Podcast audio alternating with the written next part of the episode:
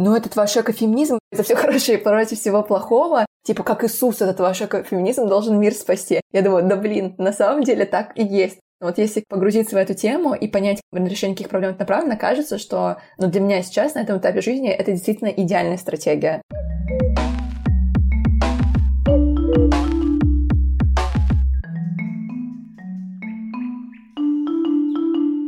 Привет! Это Лина и подкаст «Сега на эко».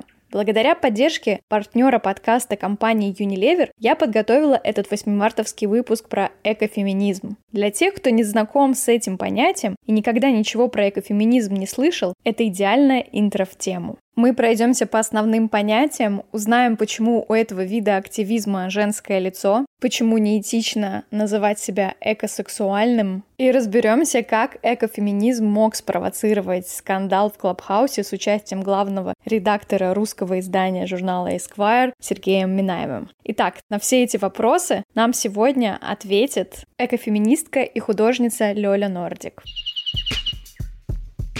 Привет, Лина. Привет, Лёля. Ну, вообще интересно само позиционирование как экофеминистка. Откуда это пришло? Почему ты в профиле в био это я увидела, экофеминистка? Это стоит у тебя на первом месте. Почему ты так себя позиционируешь? Дело в том, что долгое время я считала себя одновременно экоактивисткой и фем-активисткой. И очень переживала из-за того, что, блин, так жалко, что эти два направления вообще никак не пересекаются. Мне даже какое-то это вызывало беспокойство. Феминизм, права женщин, такая большая, огромная, объемная тема. И экология, защита окружающей среды, зоозащита — это все тоже огромная тема. И вот я и туда, и сюда, и как-то нужно уже определиться. Но для меня очень важная часть моей работы в активизме — это какое-то саморазвитие, самообразование. Я очень много читаю, очень много исследую феминистской теории, феминистской философии я набрела на одно из направлений, которое есть в феминизме, и, собственно, это экофеминизм. А как мы знаем, феминизм — это не какое-то монолитное направление движения.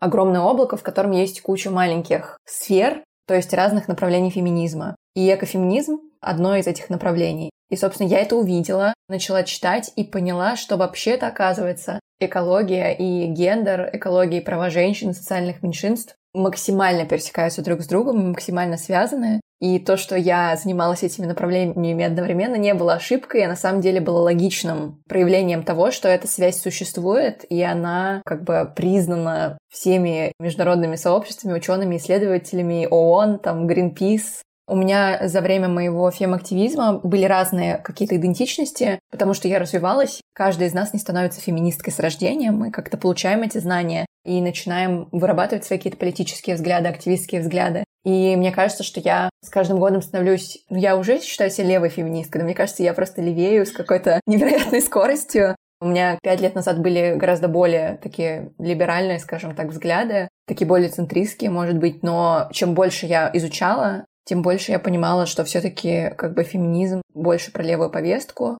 Экофеминизм — то направление, которое исследует пересечение проблемы загрязнения окружающей среды, проблемы изменения климата с проблемой ущемления прав женщин, ЛГБТ и других социальных меньшинств. И тут, мне кажется, важно отметить, что феминизм в 21 веке — это уже давно не движение только за права женщин. Феминизм тоже развивается, и мы можем сказать, что в самом начале, да, там в эпоху суфражисток, феминизм — это было не про всех женщин все таки Если быть искренними, феминизм — это был про права таких образованных женщин среднего класса, белых. Феминизм тогда не был про права темнокожих, не был про права, да, там, рабочих женщин, не был про права... Женщин Среднего Востока. Да, или из коренных народов, или женщин с инвалидностью. То есть это было про такое очень привилегированное. И вот чем дальше развивается феминизм, тем больше расширяется повестка, тем больше он становится инклюзивным. И сегодня феминизм — это, конечно, не только про женщин, это про небинарных людей и про женщин разных национальностей, разного класса, с разным состоянием здоровья, с разными ментальными особенностями. То есть это гигантский спектр.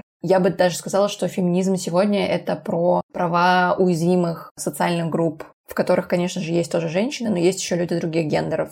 Экофеминизм показывает, как все вот эти уязвимости и дискриминации пересекаются с темой изменения климата и защиты окружающей среды, и что на самом деле женщины, как вот социальная группа, из-за изменения климата и связанных с этим плохих вещей, таких как глобальные катастрофы, природные происшествия, женщины страдают от этого сильнее, чем мужчины по статистике и согласно исследованиям. И вот это как один из примеров таких, но вообще примеров миллион. Не знаю, в курсе ли ты про скандал в Клабхаусе, который был на днях. Тебе повезло, что ты вне этой истории какой-то открылось это приложение, и сейчас там какая-то очень огромная движуха да, происходит. Я, я сижу в Клабхаусе есть, но я про скандал не слышала. Все просто пронесло мимо. Это был гигантский скандал в воскресенье, когда я зашла в одну комнату, где два каких-то медийных московских таких около глянцевых журналиста обсуждали адекватный феминизм. Они создали комнату с названием «Адекватный феминизм». И причем эти два человека вообще ничего не знают про феминизм.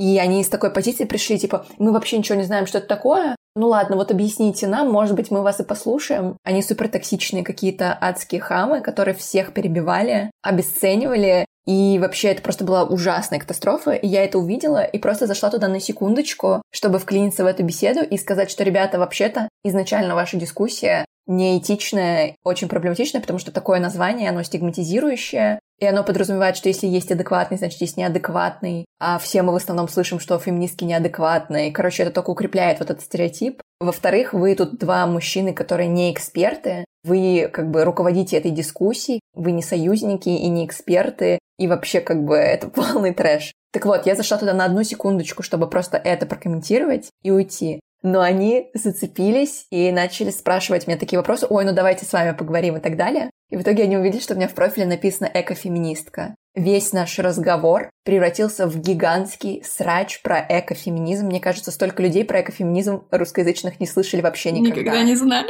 Как в воскресенье. Потому что, видимо, этим двум персонам, этим двум мужчинам-модераторам, они увидели, и так как они вообще вне контекста, им кажется, экофеминизм это как что-то такое абсурдное и смешное, потому что при чем тут эко и при чем тут феминизм? Это она, видимо, выдумала что-то такое, ха-ха-ха, и решили меня как-то подколоть, потому что они не знали, кто я, не знали, что я активистка, не знали, что я как бы экспертка. В итоге я начала им про все это объяснять, и они начали меня дико газлайтить и затыкать, и говорить, что это слишком сложно, и экофеминизма не существует. И я сама все это придумала. И вообще это просто какое-то модное словечко, которое я придумала и повесила себе в аккаунт. Потом туда пришел Сергей Минаев, главред российского Эсквайра, и тоже начал меня как-то мэнсплейнить про этот экофеминизм. Ты шутишь? Они... Я не шучу. То есть на таком уровне человек? Да, да, да. Это обсуждают уже три дня, потому что это полный пиздец, простите. Короче, он начал меня мэнсплейнить, в итоге я не понимаю, как я за что-то на секунду провела там два с половиной часа, обсуждая с медийными статусными мужиками про то, что на самом деле экофеминизм существует, я экспертка, а они просто хамы, сексисты и мизогины. Разница между нами была в том, что они ужасно себя вели по-хамски и грубо, вообще неэтично,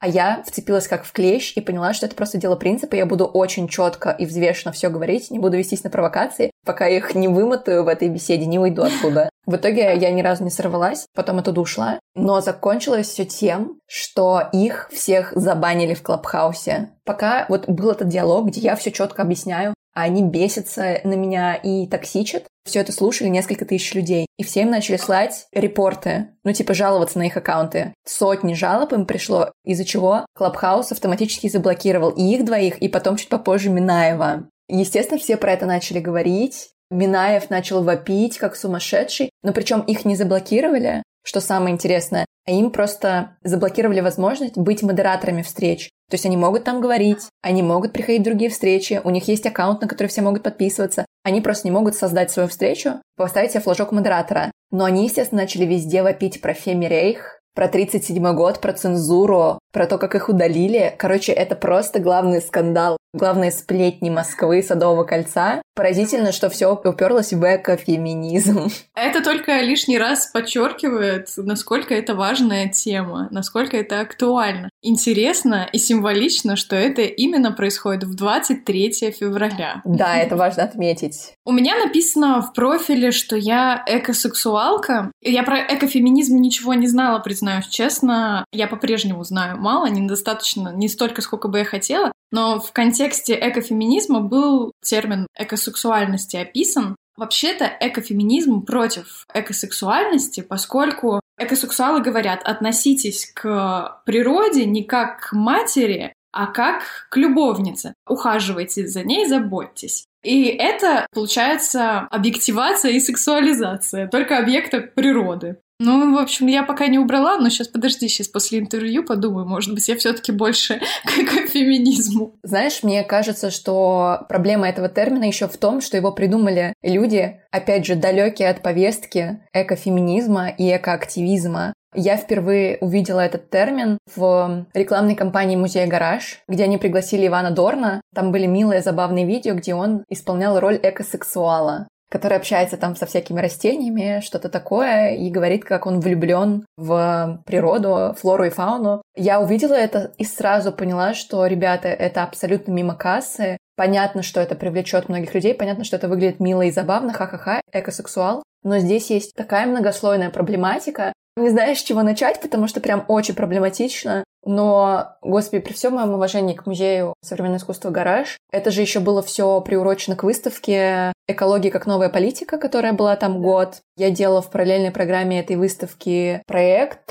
Он назывался «Радио мечты и надежды», «Radio Hopes and Dreams». Мы это делали в коллаборации с художницей Дианой Буркот и норвежской художницей Эллен Мар Вистер, и еще Натальей Тихоновой тоже художницей и феминисткой. В общем, все мы феминистки, все мы художницы, все мы активистки в каком-то смысле. Мы делали в параллельной программе это радио, цель которого была как раз выразить некую институциональную критику в адрес и этой выставки в том числе. Потому что нам казалось, что эта выставка была недостаточно политической, и самое политическое в ней было это ее название «Экология как новая политика», но при этом на выставке не были вообще представлены те художники из России и российских регионов, которые занимаются и экоактивизмом, и искусством, и политическим активизмом, что нам показалось очень странным, и мы такой интервенцией, которая, ну, конечно, интервенция это не назвать, гараж дал эту возможность, но мы как бы попытались через это радио представить этих художников и поговорить о проблемах выставки. Но это я скорее говорю к тому, что я постоянно как бы вижу у гаража какие-то такие вещи, как будто вроде хочется сделать что-то на важную актуальную тему, но как будто недостаточно, что ли, экспертов привлекается, решения недостаточно подробно обсуждаются, потому что мне кажется, что решения, принятые на этой выставке, были недостаточно удачные с точки зрения этики и активизма.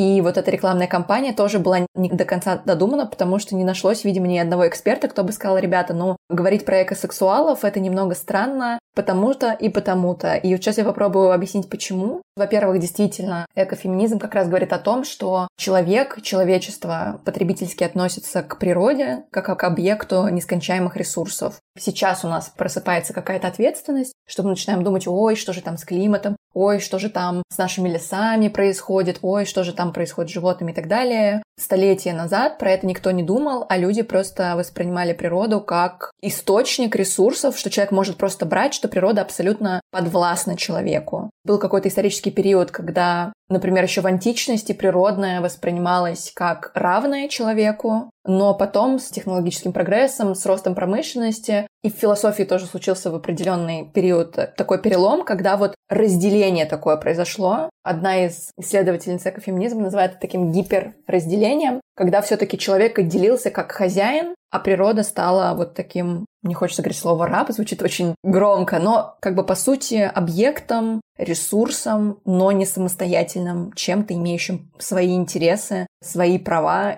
как экофеминизм прослеживает такую более узкую еще историю, что помимо того, что человек как бы колонизирует природу и воспринимает ее как объект и как ресурс в первую очередь, точно так же мужчины в нашем обществе, в патриархальном, относятся к женщинам как к объекту, в первую очередь, как к ресурсу. Опять же, надо сказать, чтобы ни у кого ничего не воспламенилось. Not all men мы понимаем, что не все мужчины так относятся к природе и к женщинам, но мы сейчас говорим об обществе в целом, о том, как устроен наш мир. И в нашем мире, да, там и государственные политики такие, что женщина, ее главная цель — это родить потомство. Уже как бы женщина как какой-то ресурс. Соответственно, природа — это тоже как какой-то ресурс. Природа нам должна давать нефть, должна давать нам газ, должна давать нам еду, воду. Как и в случае с женщиной, нам не важно, хочет она этого или нет, повредит это ее здоровью или нет. Это бесконечное или единичное рожание. А как мы знаем, что роды — это не какой-то процесс радужных пони, и это не всегда полезно для здоровья, и вообще это очень серьезный физиологический процесс, и который на здоровье может плохо влиять в том числе. То же самое с природой.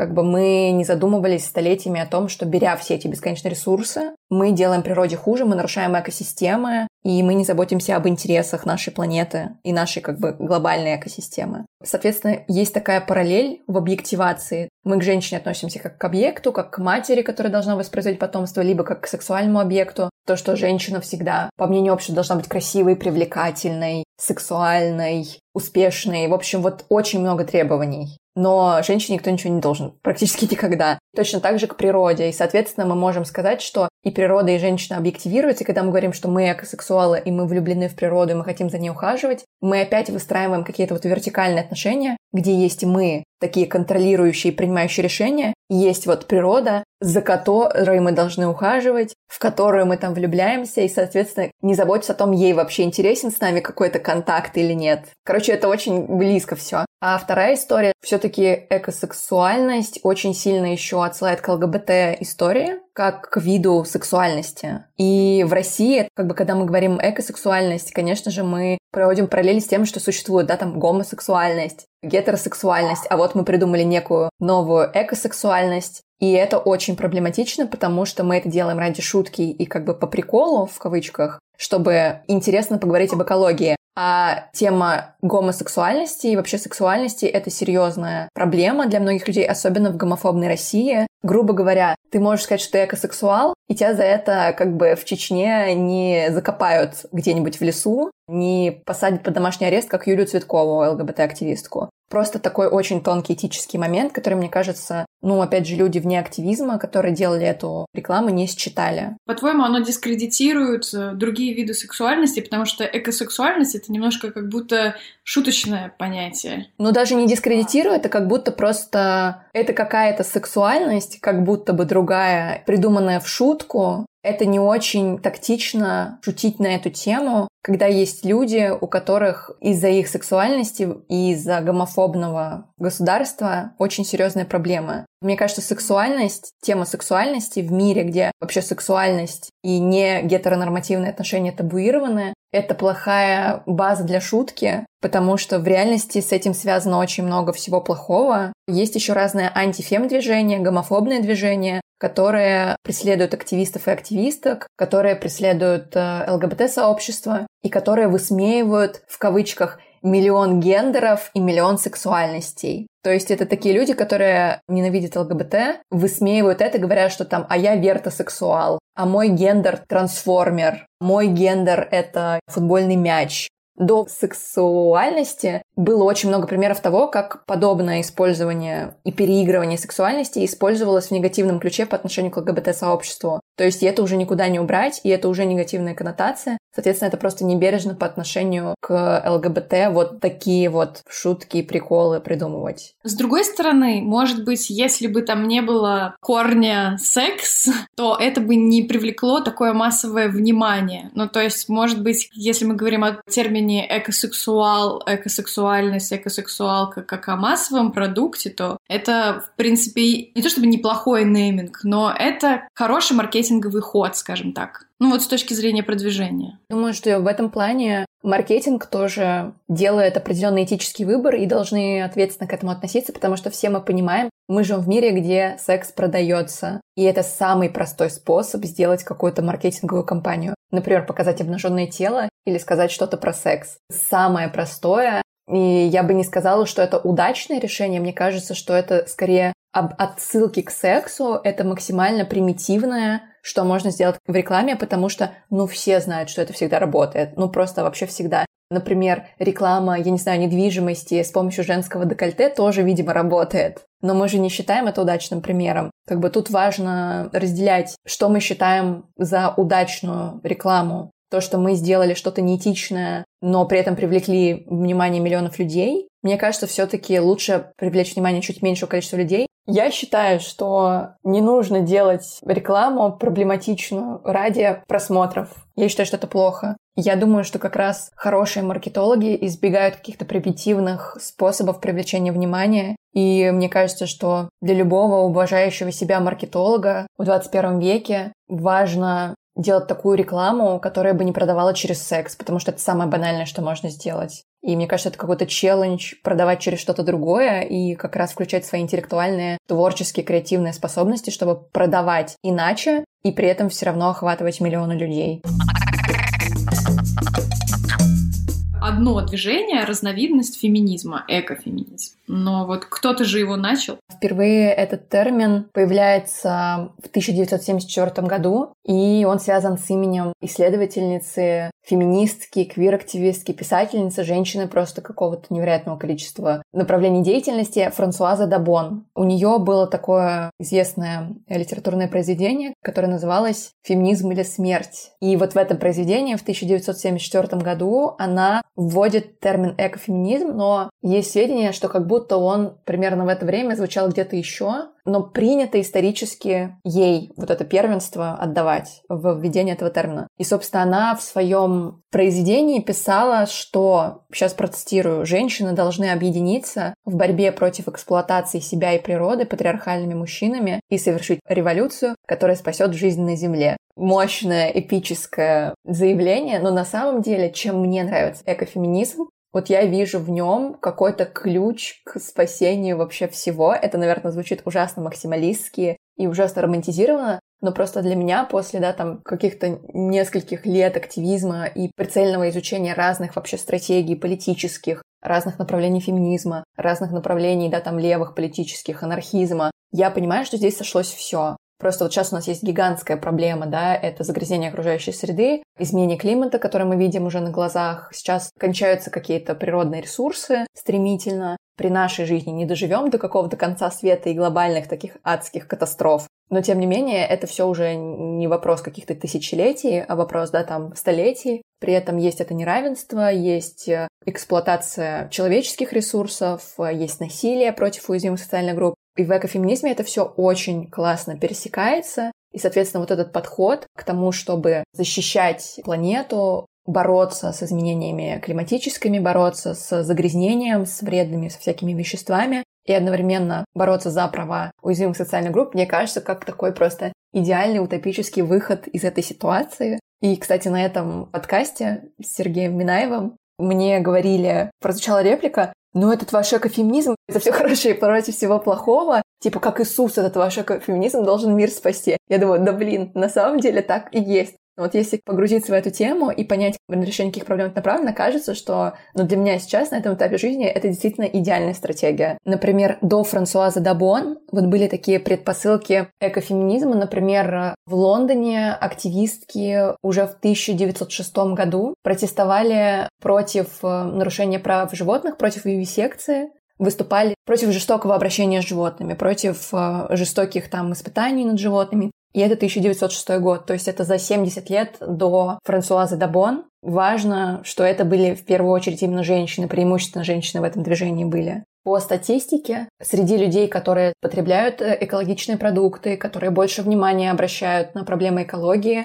и защиты окружающей среды, на права животных, в большинстве своем это женщины. Исторически сложилось так, что женщины как будто, я бы не сказала, что женщины более чувствительны к чему-то, но просто больше женщин вовлекаются в эту тематику по какой-то причине, и это тоже важный момент. Но, кстати, во многом говорят, что это может быть связано с стереотипами о гендере, что вот все эти эко-био ваши штучки, это все какое-то такое, в кавычках, бабское, а настоящие мужики таким не интересуются. Из-за того, что у нас есть очень жесткие гендерные роли, из серии для женщин все такое мягкое, доброе и розовое, а для мужчин брутальная война, танки, бизнес и Уолл-стрит, возможно, есть тоже такое, что мужчины не очень сильно в это вовлекаются, потому что есть какие-то препятствия в виде стереотипов. При этом, мне кажется, яркий еще пример того, что сейчас лицо борьбы с изменением климата — это Грета Тунберг, молодая девушка, которая говорит на весь мир о тех проблемах, на которые закрывают глаза мировые политики. Мне кажется, это тоже очень важно. Очень много важных исследований и наблюдений, которые показывают вот эти пересечения, почему женщины и тема экологии это очень связано.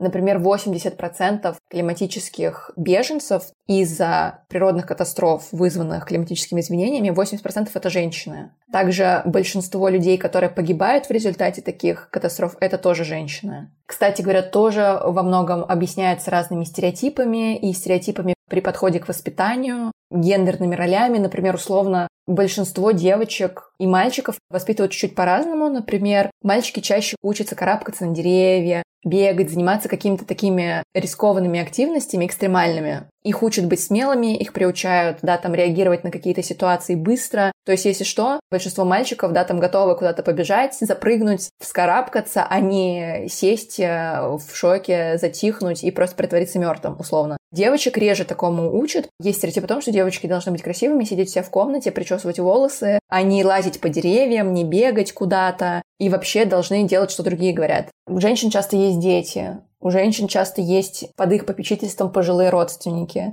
Тоже в ситуации экстремальной часто женщины именно те люди, которые находятся дома со своими детьми или со своими пожилыми родственниками. То есть они не могут просто так взять и куда-то убежать и бросить всех остальных. Соответственно, это тоже затрудняет ситуацию. Интересный факт то, что несмотря на проблему, что женщины в результате изменения климата и в результате загрязнения окружающей среды страдают больше по статистике, чем мужчины, решения по поводу вот этих климатических проблем, по поводу проблем экологии на высших государственных уровнях в основном принимают мужчины. Однако феминистки тоже говорят о том, что для того, чтобы активно решать эту проблему и эффективно, необходимо участие разных групп социальных, и в том числе, в первую очередь, тех, кто лично сталкивался с такими проблемами и кто страдает больше, чем те мужчины, кто сидит в этих больших кабинетах и у кого нет женского опыта, у кого нет опыта, да, там, персон с инвалидностью, у кого нет опыта, да, там, коренных народов, которые тоже в отдельной ситуации находятся. То есть экофеминизм говорит нам о том, что невозможно решить проблемы изменения климата и проблемы загрязнения окружающей среды гендерно-нейтрально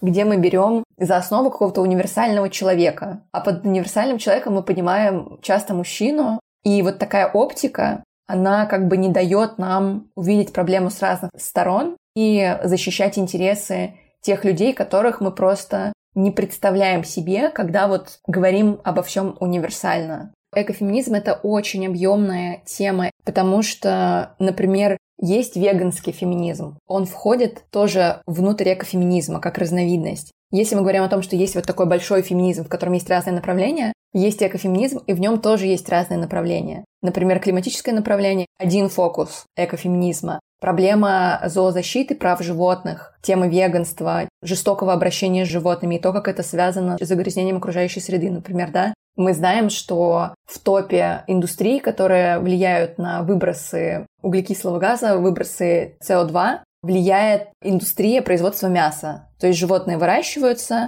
и в этом процессе очень сильно усиливается парниковый эффект, и это влияет на изменение климата, потому что это происходит в огромных масштабах. И при этом эта же индустрия связана с жестоким обращением с животными. Соответственно, как бы экофеминизм вот этой темой занимается, то, что ты говорила выше, говорит опять же о том, что мы и к животным относимся очень потребительски, и в этом есть параллели того, как, да, там относятся к женщинам, что, опять же, женщина воспринимается как человек, который должен в первую очередь произвести потомство. Соответственно, многие животные в этой индустрии также воспринимаются как те, кто должен принести либо потомство, либо просто как еда. Ты как бы существо, главная цель которого стать едой, и твои интересы никак не соблюдаются.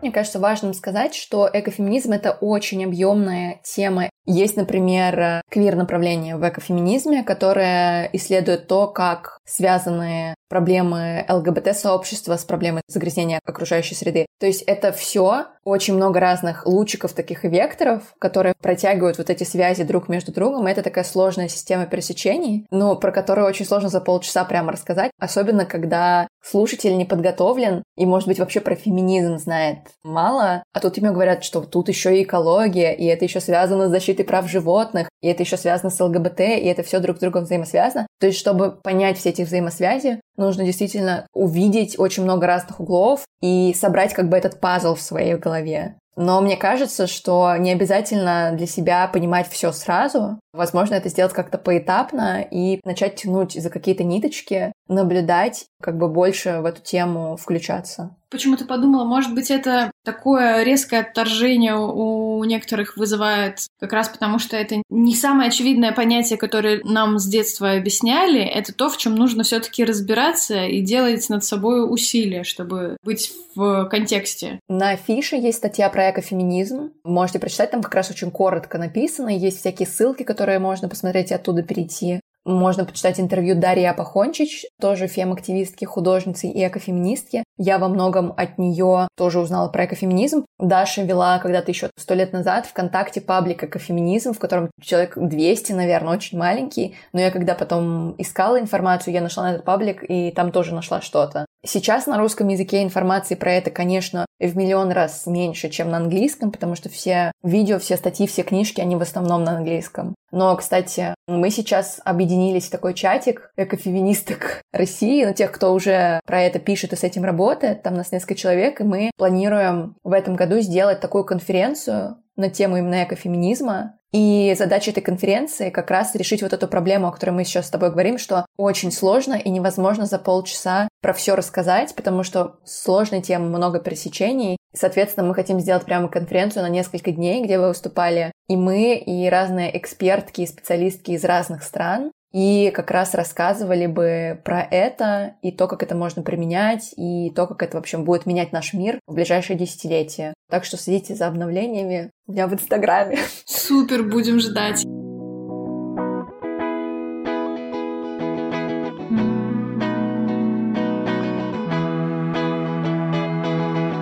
Все ссылки на организации, которые мы сегодня так или иначе упоминали, вы найдете в описании к этому подкасту. Спасибо, что были сегодня со мной. Не забывайте подписываться на подкаст Сега на Эко, рассказывайте о нем друзьям.